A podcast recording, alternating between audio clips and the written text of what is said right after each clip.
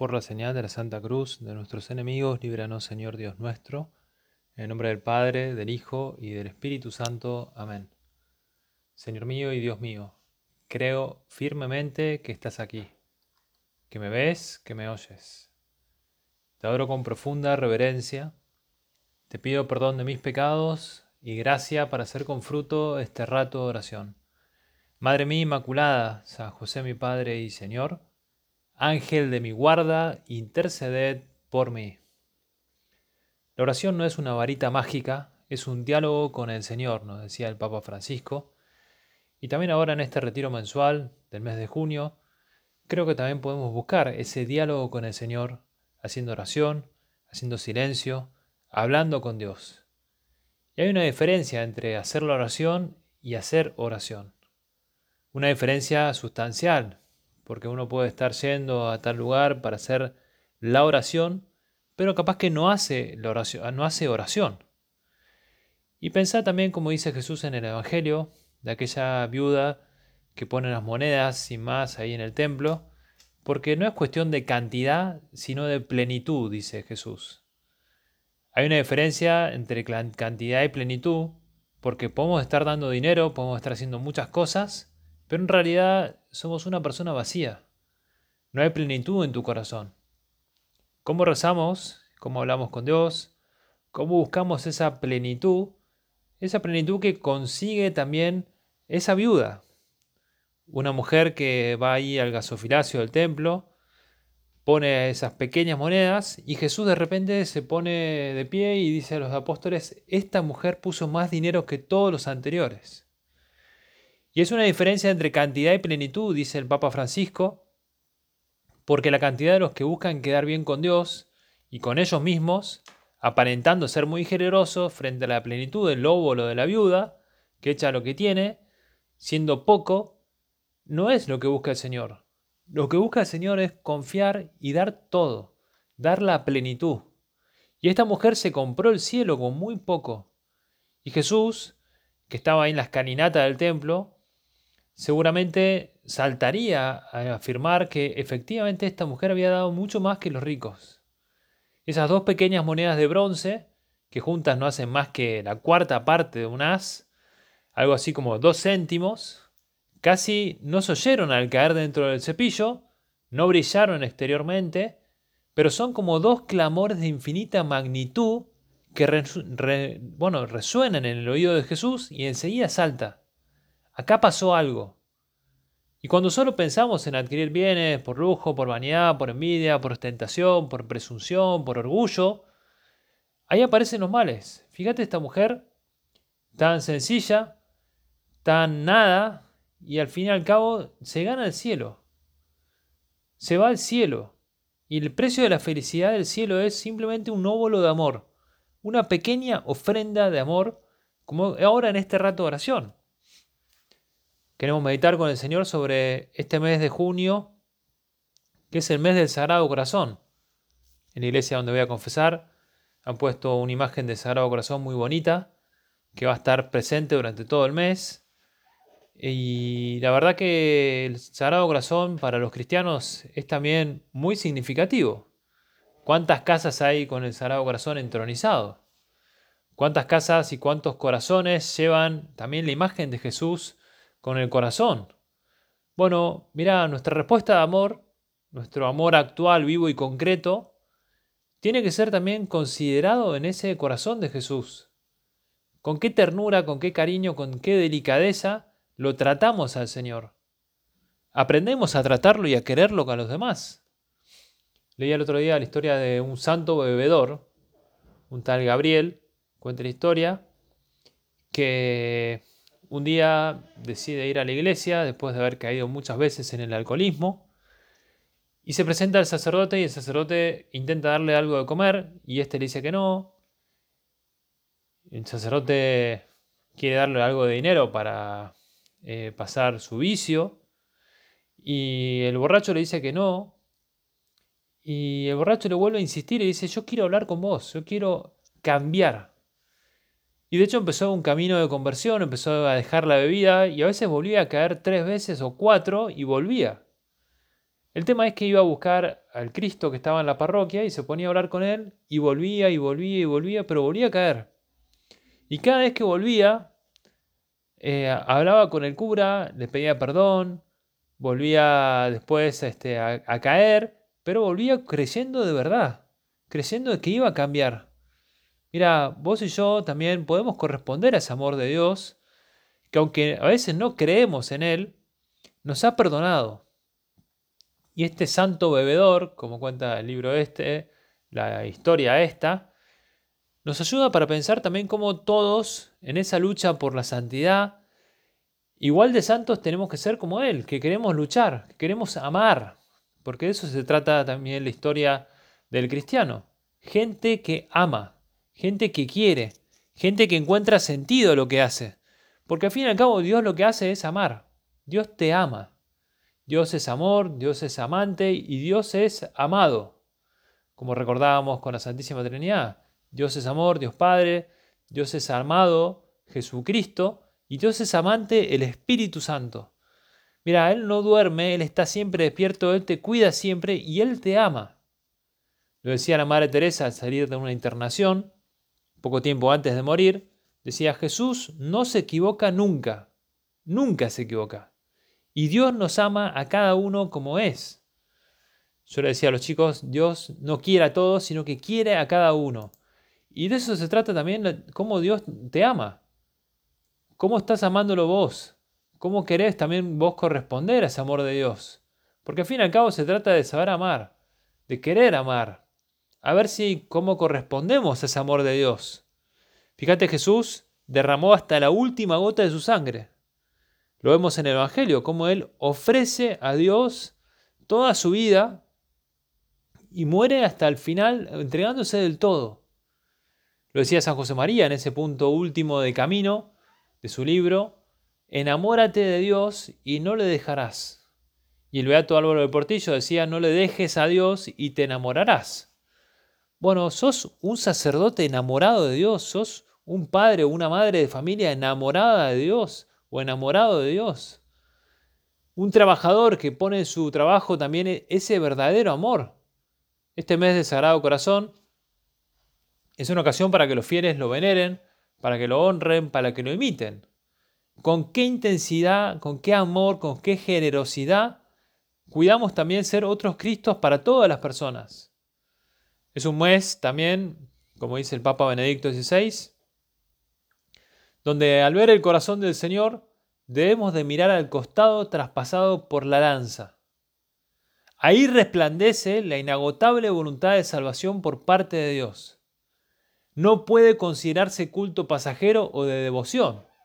La adoración del amor de Dios, que ha encontrado en el símbolo del corazón traspasado, su expresión histórica devocional, la cual sigue siendo imprescindible para una relación viva con Dios. ¿Vos tenés esa relación viva con Jesús en su sagrado corazón? Sabemos también crecer en ese amor de Dios, en mirar al que traspasaron, del que brota para comunicar vida eterna, decía también San Buenaventura. Era, es una canción muy bonita, esta fiesta del Sagrado Corazón que celebramos este mes, porque efectivamente ahí en el Evangelio se nos muestra cómo Jesús amándonos se da del todo, y es una devoción que viene de la Edad Media, después en la Edad Moderna, con las apariciones de Santa Margarita María de la Coque, dieron gran impulso para todo lo que significa el Sagrado Corazón de Jesús. Y el mismo Jesucristo expresó su deseo de también darle realzar, darle realce a esta devoción. He aquí el corazón que tanto ha amado a los hombres y de los cuales es tan poco amado, le decía a Santa Margarita María de la Coque. El amor que no es amado, el amor que no es correspondido. Yo te prometo, le dijo especialmente, estuve averiguando en francés cómo se dice Margarita María de la Coque. La verdad que eh, lo único que aprendí es a la Coque o algo parecido. Pero le dijo Jesús a Santa Margarita, yo te prometo, en la excesiva misericordia de mi corazón, que su amor omnipotente concederá a todos aquellos que comulguen nueve primeros viernes de mes, seguidos, la gracia de la penitencia final. No morirán en desgracia mía, ni sin recibir sus sacramentos, y mi corazón divino será su refugio en aquel último momento.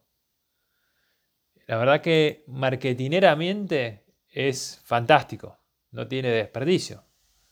Comulgando durante nueve primeros viernes de mes de forma consecutiva y sin interrupción, obviamente sin estar en pecado mortal, por ejemplo, faltando a misa algún domingo, eh, o confesándose también con intención de reparar esas ofensas al Sagrado Corazón. Segundo, tener la intención de honrar al Sagrado Corazón de Jesús y de alcanzar la perseverancia final. Y tercero, el condimento final, es ofrecer cada Sagrada Comunión como un acto de expiación por las ofensas cometidas al Santísimo Sacramento.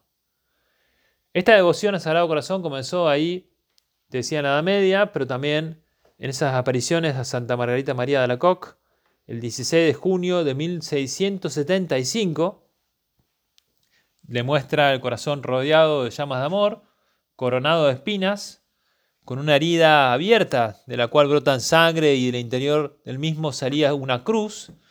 Y Santa Margarita escuchó al Señor que le decía, he aquí el corazón que tanto ha amado a los hombres y en cambio de la mayor parte recibo ingratitud, irreverencia y desprecio.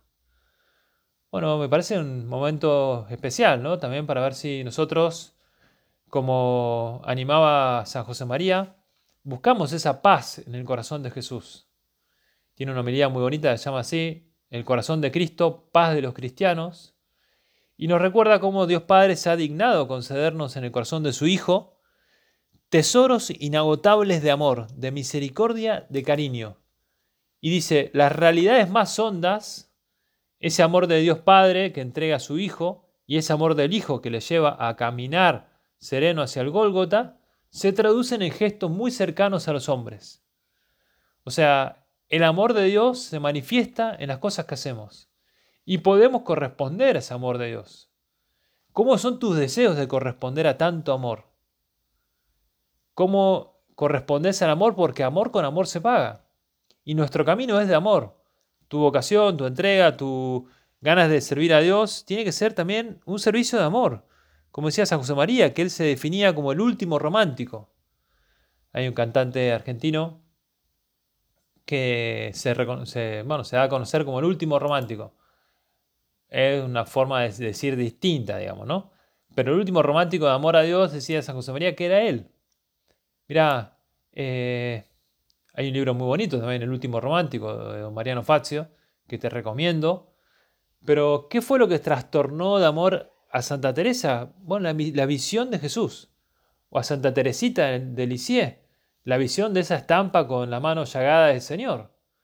Y a San José María, ¿qué fue lo que le movió, lo que le conmovía? Mirar a Cristo.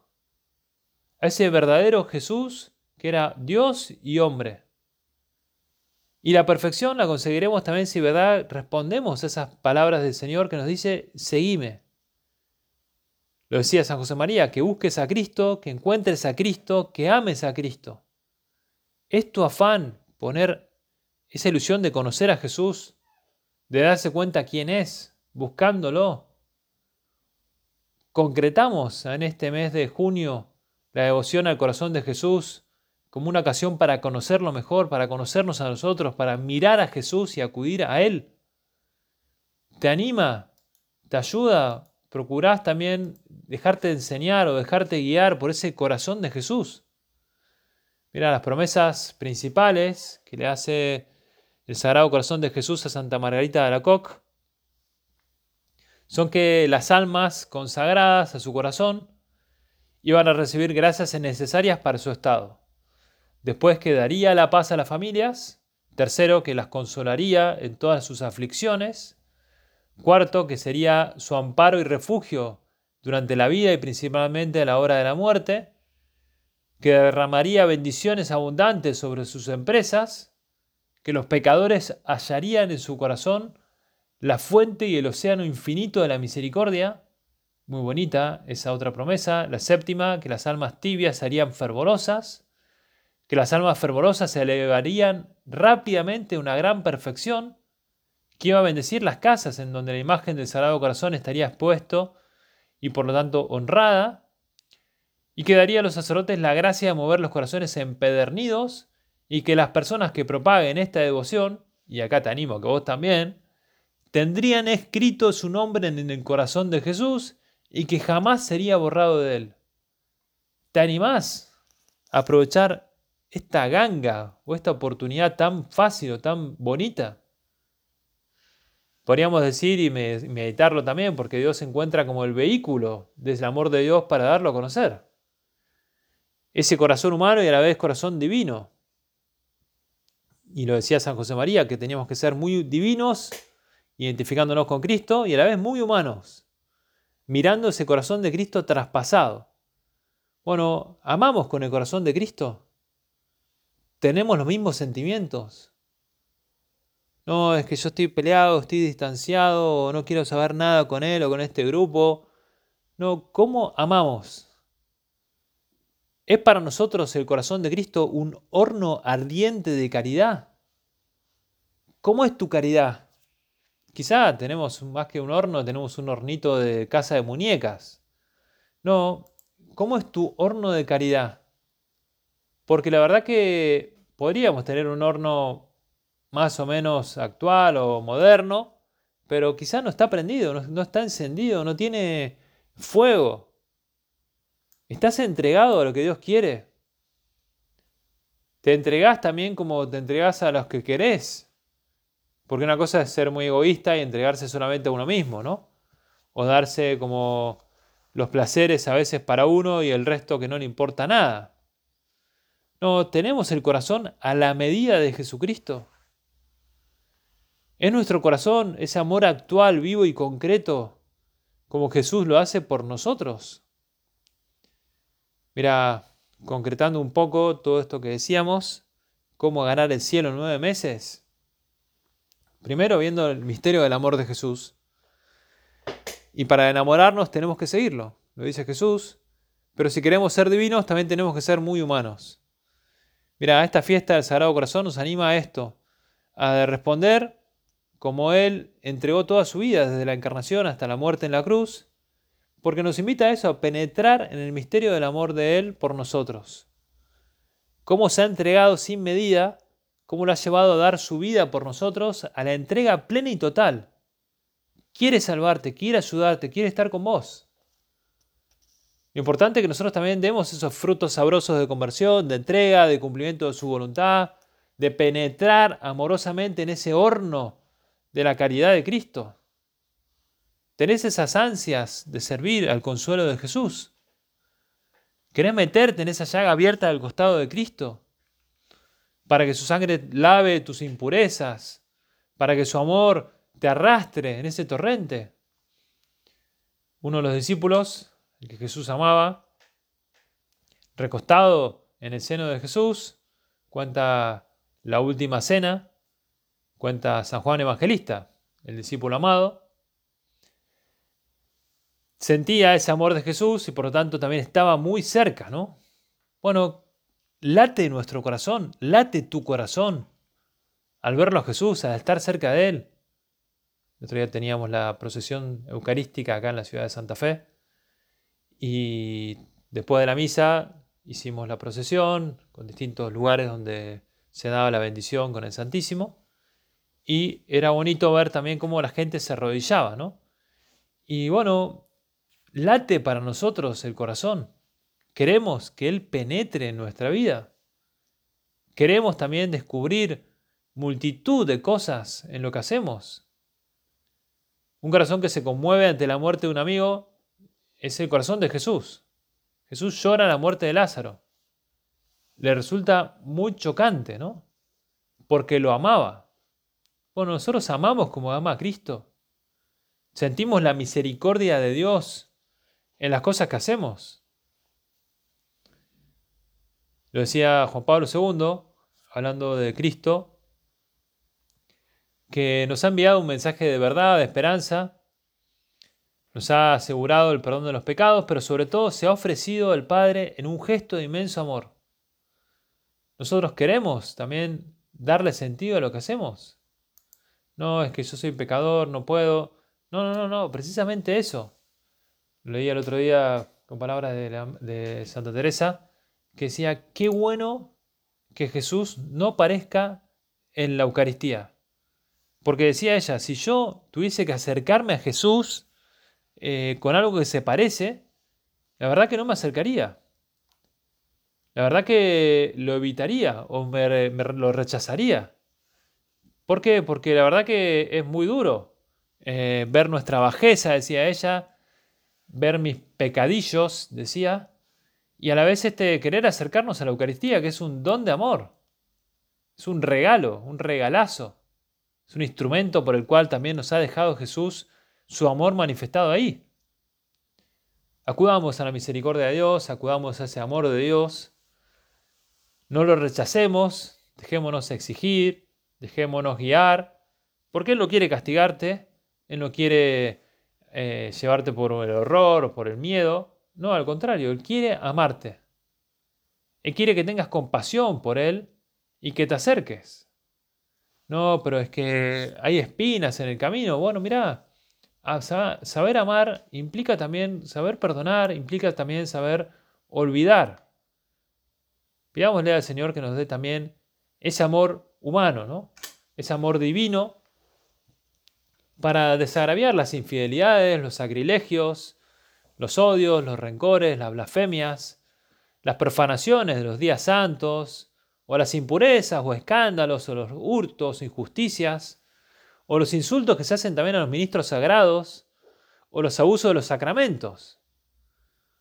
Uno va viendo a lo largo de los años, como sacerdote, muchas cosas de estas, porque le toca más de cerca o más de lleno, y algunos ni se enteran o no se dan cuenta. Y uno me decía, bueno, pero ¿y qué son los agravios a la Eucaristía? ¿O qué son las profanaciones? Ya no existe más, ¿no? Sí que existen. Y están a flor de piel, están al, día, digamos, ¿no? ¿Vos querés acudir también al Sagrado Corazón, a los secretos del Sagrado Corazón?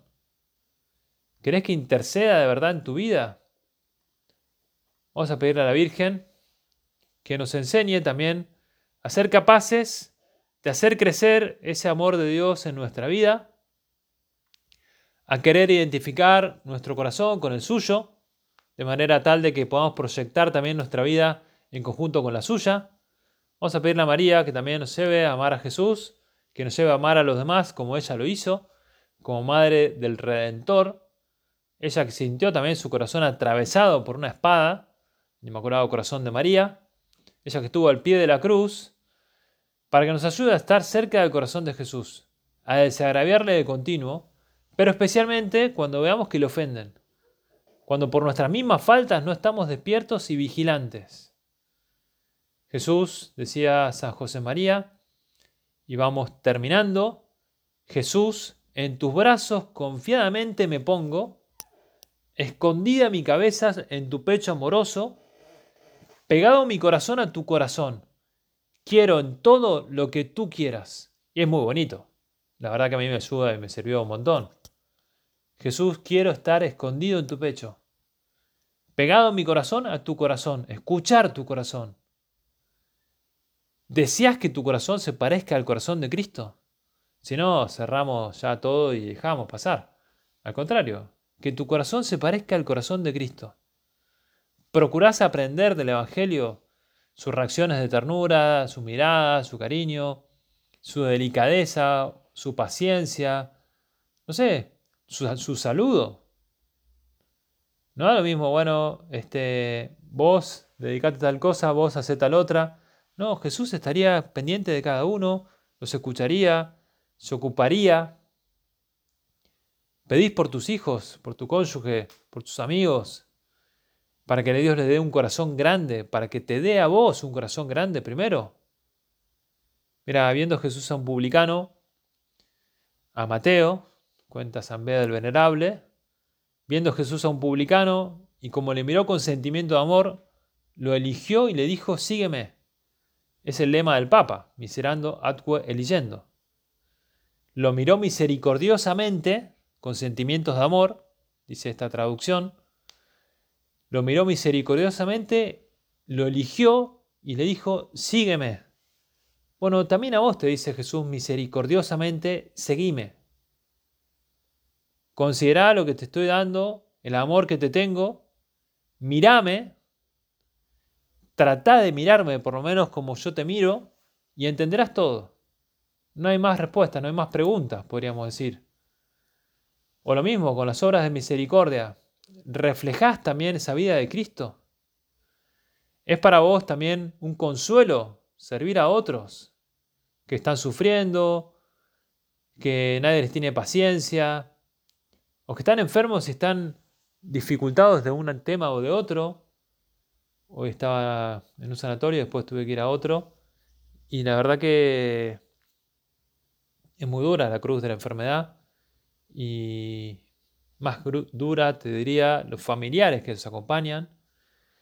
Y me tocó acompañar a, estas familias y después entrar en una terapia intensiva, eh, donde estaba también otra familia con el, padre muy mal. Y la verdad que daba consuelo ver cómo lo acompañaban, cómo estaban ahí presentes, cómo lo querían. Y en medio de tanta dificultad y tanto sufrimiento del Padre, no dejaban de estar ahí, encomendándoselo a Dios, encomendándoselo al corazón de Jesús. ¿Vos te das cuenta de que esa misericordia para con un enfermo, para un pariente, es hoy tan necesario porque Cristo también espera de ellos ese mismo amor? No, a su, su familia tiene que hacerlo, ¿no? No es que tiene que hacerlo. Si uno quiere, puede pasar por alto, puede escaparse, puede olvidarse. Pero fíjate vos, con qué paciencia, con qué cariño, con qué dedicación de tiempo tenés a veces con las personas enfermas. ¿Sos amable? ¿Procurás dar siempre una visión positiva a los problemas? O como dice uno a veces, me tirás toda la pálida. No, no, no, no, no. Pensalo vos, porque también ahí estamos dando mucho más que lo que Dios quiere. Estamos dando el mismo Cristo. Por eso, anímate también ahora en este mes de junio a ser consciente que Dios no quiere cantidad, sino que quiere plenitud. Como esa viuda del Evangelio, en la cual con unas moneditas, con todo el corazón, significa que confía en Él, que confía en su providencia, que quiere servir a todos, que espera todo de Dios. Bueno, a ver si nosotros también nos damos cuenta de que el verdadero amor pasa por la plenitud. Pasa por hacerlo cara a Dios, que pasa por no encerrarnos en nosotros y que pasa por también saber corresponder a ese amor de Dios que nos quiere siempre, que espera mucho de cada uno. Vamos a pedirle a Jesús que nos purifique en este mes de junio para saber querer como Él nos quiso, para poder amar como Él nos quiere, porque nunca se equivoca, porque siempre espera mucho de cada uno. Dios te ama Dios te espera y es bueno que también descubramos ese amor en cada uno, que salgamos a buscar ese amor, más ahora en este mes de junio. Si no has hecho esta consagración o estos nueve primeros viernes de mes, eh, comulgar seguidamente, sin interrupción, en gracia, buscando también hacer esa promesa de no, eh, como te decía, tener la intención de honrar al Sagrado Corazón de Jesús y de alcanzar la perseverancia final. Y tercero, ofrecer cada comunión como un acto de expiación por las ofensas al Santísimo Sacramento, será una ocasión también para corresponder, como le decía Jesús a Santa Margarita María de la Coque. He aquí el corazón que tanto ha amado a los hombres y en cambio de la mayor parte de los hombres recibo ingratitud, irreverencia y desprecio. Anímate también vos a, corresponder a ese amor que ha recibido tanta ingratitud, tanta irreverencia, tanto desprecio. Y así, poniéndonos en manos de María, podemos también, festejando el Inmaculado Corazón de María, hacernos cargo de lo bueno que es también descubrir a Dios en las cosas que hagamos, descubrirlo también en este mes de la Eucaristía, porque también Dios es amor y se queda en ese sacramento que ojalá todos pongamos en las manos de María ese amor a su Hijo Jesús. Te doy gracias, Dios mío, por los buenos propósitos, afectos e inspiraciones que me has comunicado en esta meditación. Te pido ayuda para ponerlos por obra. Madre mía Inmaculada, San José mi Padre y Señor, Ángel de mi guarda, interceded por mí. Santa María, esperanza nuestra, asiento de la sabiduría, esclava del Señor, ruega por nosotros. Nos vemos en la próxima meditación. Hasta pronto. Chao, chao.